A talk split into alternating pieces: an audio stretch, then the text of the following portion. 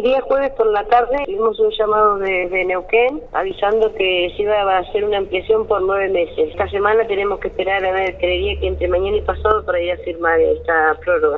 Eso nos da el tiempo y para poder terminar con los papeles de nuestra propia cooperativa, que es la primera de mayo, para poder entrar a licitación. Así que bueno, el tiempo que nos dieron nos va a favorecer para poder tener nuestras cosas en orden. Y hay mucha gente moviéndose en eso, ayudándonos. Creeríamos que probablemente ahora en estos días eh, ya estaría saliendo nuestra cooperativa. Gracias a Dios este año vamos a tener un fin de año tranquilo y un comienzo de año tranquilo. Compañeros de la cooperativa vamos a poder regresar tranquilos a trabajar sin ningún problema y estamos contentos porque no, no haber tenido que llegar a las instancias que llegamos el año este año eh, nos pone felices.